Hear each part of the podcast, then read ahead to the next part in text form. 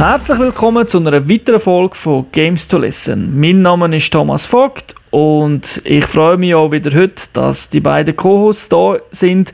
Da wäre der Anhänger vom Open Social Medium, wo in den letzten Tagen sehr bekannt worden ist. Es ist auch bekannt als PlayStation Network, wo man alles shared, inklusive Kreditkarteninformationen. da wäre der Experte für das, der Thomas Seiler, Akka Säule. Ja, ist schon gut, alle zusammen. Und dann haben wir noch einen, der sich für Spiele interessiert, der sonst keinen Schwanz kennt. Hauptsache Indie, da wäre der Stefan Neuberger, Akka Onkel. Grüß. Und heute haben wir eigentlich ein Spiel im Angebot, wo vor zwei Jahren, oder wo, wenn es rausgekommen ist, eigentlich auch fast ein bisschen so einen Indie-Charakter hatte. Aber da dazu mehr in der Gamers Launch. Cave Johnson hier. Fakt ist, der Schlüssel zu erfolgreicher Teamarbeit ist Vertrauen. Unsere Studien belegen, man kann Menschen nicht vertrauen. Die Lösung? Roboter. Dann werden die Entwickler gefeuert und bessere Roboter gebaut. Anschließend führen die Roboter ein paar Vertrauensübungen durch, um eine Basis gegenseitigen Respekts zu schaffen. Verstärkt durch die simulierte Bindung künstlicher Freundschaft. Inspirierend. Am Ende stellen wir dieses Vertrauen auf die Probe. Bingo! Die Roboter haben sechs Sekunden länger zusammengearbeitet. Gut gemacht, Roboter. Cave Johnson, das war's. Heute geht es um Portal 2. Ein Puzzlespiel, das aussieht wie ein Ego-Shooter, würde ich jetzt mal sagen. Entwickelt worden von Valve, äh, published von Electronic Arts, ist draussen für PC, Xbox 360, PlayStation 3 und pa, pa, pa, sogar für einen Mac. Das Spiel ist auf dem Markt seit dem 20. April von diesem Jahr und die Altersfreigabe Peggy ist ab 12. Wie ihr wahrscheinlich wisst, ist Portal 1 so ziemlich ein Smash-Hit gesehen Ende 2007. Das ist nämlich als Minispiel in der Orange Box hat das dazu mal geheissen, rausgekommen. Und zwar eben ist das, wie der Säule das schon gesagt hat, eigentlich ein Shooter, aber man schießt ja nicht, sondern man macht nur ein Portal und tut Rätsel lösen mit diesen Portalen. Eben, in der Orange Box schon noch Half-Life 2 und Team Fortress 2 drin gewesen, und eigentlich haben die Leute vor allem die Spiele spielen, aber der eigentliche Hit und wirklich so der Geheimtipp ist eben das Portal 1 gewesen. Und weil es so cool ist gewesen, ist das schnell mal zum Codespiel avanciert. Die Handlung ist im Half-Life-Universum angesiedelt. Und das Spielprinzip ist relativ einfach.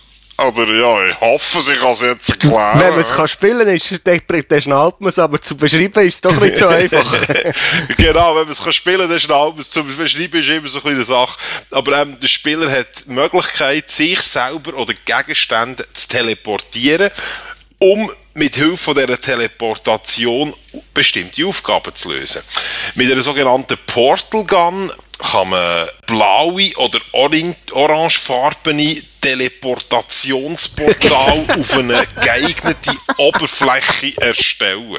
Zu jedem Zeitpunkt, eben das ist jetzt die Regel, wir müssen gut aufpassen, so wie bei Inception, dort haben sie ja ein Partyalbum auch gecheckt. Zu jedem Zeitpunkt kann man höchstens ein Portal von einer Farbe machen. Ein neues Portal ersetzt das alte Portal. Materie, auch lebende, wie zum Beispiel der, wo der Spieler darstellt. Und das Licht kommen nach dem Eintritt vom Portal auf der anderen Seite vom Portal ohne Zeitverzögerung und ohne Impulsverlust, also genau gleich schnell wieder raus. Und auch die Ausrichtung bleibt erhalten. Also wenn ich hinter ins Portal rein bin, komme ich auf dieser Seite auch wieder hinter sie raus. Und als Beispiel kann man sagen, man hat zwei Portale und die schauen sich gegenseitig an. Und dann laufe ich dort rein. Dann komme ich auf dieser Seite also eben, ich, ich schaue... Äh, ich glaube, es ist schon klar. okay, ihr seht... Wir ich nehme das Schwert führen und der Schladakkord ist genommen. Genau. Dann kannst du weitermachen. Merci vielmals, ich erlöse mich endlich.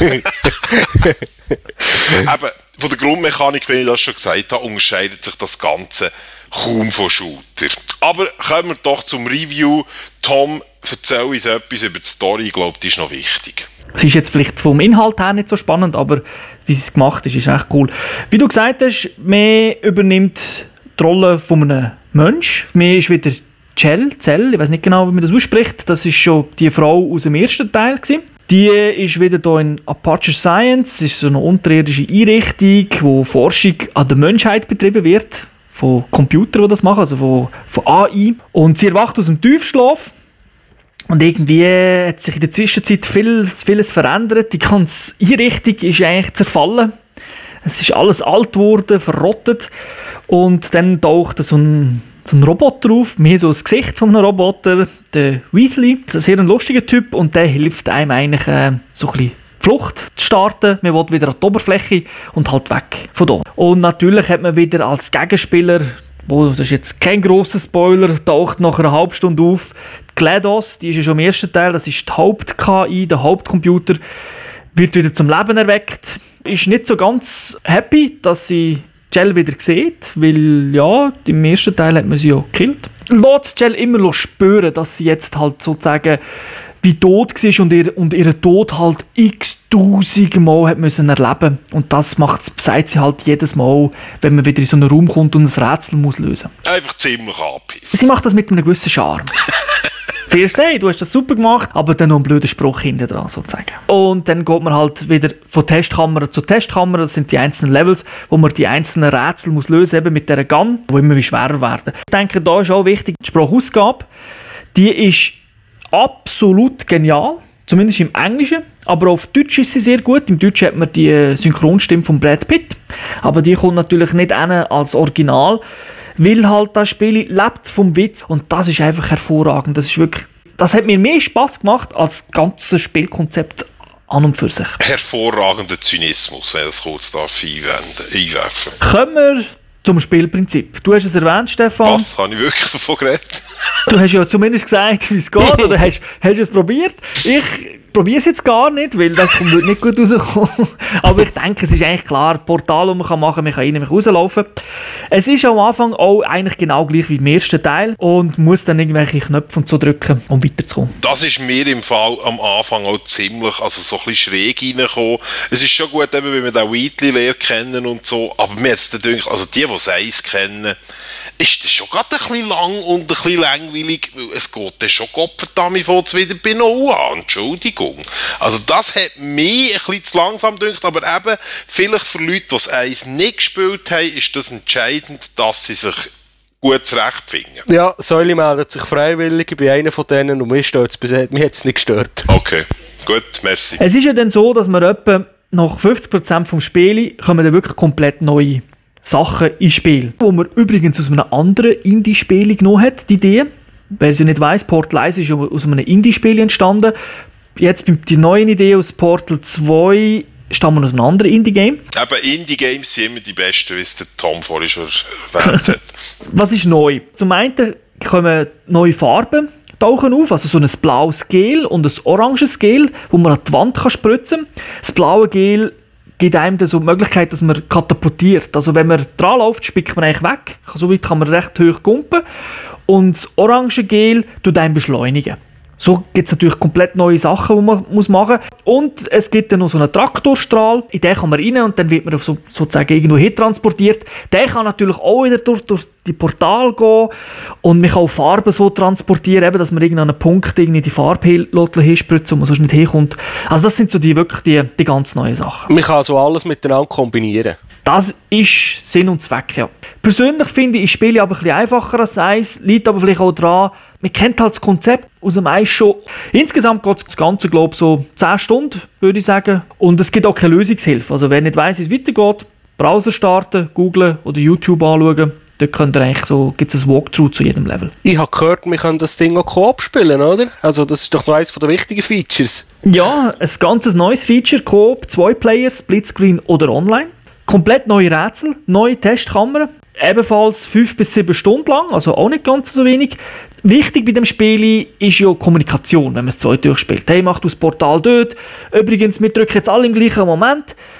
Natürlich, Voice Support ist dabei. Wer aber kein Headset hat, für den hat Valve so ein Menüsystem mit Befehlen eingeführt, wo man so simple, einfache Befehle kann von sich geben mit dem Digipad oder einen Countdown starten, damit weiß okay, wenn er auf 3 abgezählt hat, dann drücke ich auch den Knopf. Du regst mich auf, gang hey. Es gibt so Rätsel, wo man zum Beispiel beide müssen gleichzeitig aufkumpen und sich irgendwie gegenseitig wegkatapultieren. Und das ist natürlich wirklich, Timing ist dort wichtig. Und wenn du keine Voice hast und das System nicht drin wäre, könntest du es vergessen, würde es nicht funktionieren. Okay, da haben sie sich etwas überlegt. Jetzt, ich weiß nicht, wie hat es euch technisch so gefallen? Grafik, wie hat es euch gepasst? Ja, bei mir ist auf der PS3 aufgefallen, dass es ein bisschen, also nicht Ladezeiten hat. Mir ist einfach so Half-Life-mässig gewarnt, dass einfach alles auf Fluss ist. Und so, wenn man von Lift zu Lift fährt, wenn man die verschiedenen Testareas durchgeht, hat er aber so zwei, drei Sekunden einen Stotter drin gehabt, bis du wieder hast können laufen Bist nicht so bescheiden.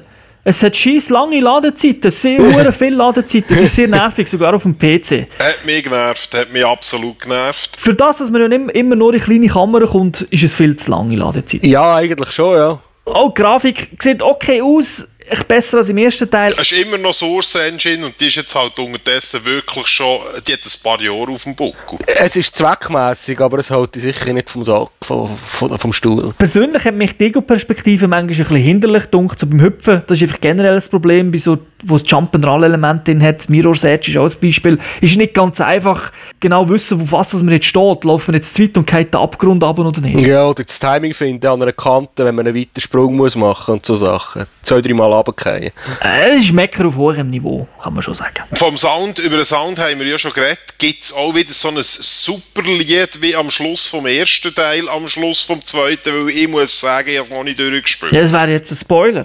Aha, ja, ich will es wissen, aber ist schon gut. Lassen wir das unsere Hörer herausfinden in diesem Fall.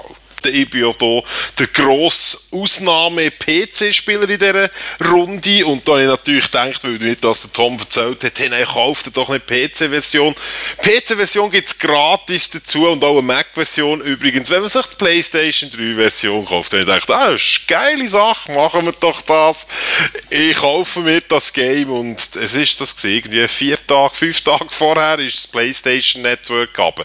Und um die PC-Version zu spielen, ja, eben, hat man sich dort müssen können anmelden. Aber lange Rede, kurzer Sinn, einem geschenkten Gouda wird nicht ins Maul geschaut, wie man so schön sagt. Und wegen dem Easy ist wirklich ein super Angebot. Also für alle, die auch sonst ein Steam-Account haben und eine PS3, unbedingt auf der PS3 kaufen. Was ich jetzt äh, wirklich noch muss finden, ist, äh, dass so Cross-Plattform-Spiele möglich sind. Also Valve, Steam hat ja angefangen mit Mac PC und jetzt greift es langsam auf die Konsolenwelt über, zumindest aber eins auf PS3. Und das ist wirklich Sackstark. Und die haben es ja nicht so im Griff mit online. Genau. also den Code-Modus könnt ihr auch mit eurem PC-Kollegen oder Mac-Kollegen auf, dem- auf der PS3 spielen. Und es gibt noch Steam Cloud. Also Safe Game wird online abgespeichert. Was aber nicht klappt, ist, dass ihr dann auf dem PC dort weiterspielt oder auf der PS3 zum Beispiel aufgehört habt. Vielleicht kommt das noch, das ist aber nicht ganz integriert. Aber so ist wirklich äh, recht cool. Leider äh, ist das wirklich das Feature, das es auf der Xbox nicht gibt, weil Microsoft halt nicht erlaubt, dass man Steam integriert. Bis jetzt. Vielleicht kommt es ja noch. They suck. Ja, würde ich nicht sagen, aber jetzt in dem Fall ist es nicht ideal, ja. Euch ein Fazit? ja, ich habe mich bis jetzt einfach kaputt gelacht. Ich habe vielleicht Anfang drei, vier, drei Stunden gespielt, also so noch nicht durch. Aber äh, das das Voice Acting ist besser als, als Menge, Menge Comedy-Show im Fernsehen. Für mich ist es so gewesen, dass einfach der, der Start ist so ein bisschen langsam gewesen, halt eben das, was ich vorhin schon bemängelt habe. Aber, liebe Leute, es wird besser, alle die, die finden, äh, äh, wieso, das ist ja genau gleich wie beim Eis. Einfach warten und der Humor, sorry Jungs, der und Mädels, der entschädigt mich für das, was am Anfang, für die, die es schon kennen, vielleicht ein bisschen langweilig ist. Also, mich kann es wirklich blind empfehlen, ein gutes Paket. Muss man haben. Muss man haben. Viereinhalb von fünf. Absolut richtig. Okay. Wir uns in den nächsten Podcast. Bis dorthin wünsche ich allen eine schöne Zeit. Ciao zusammen. Tschüss zusammen. Wiederlassen.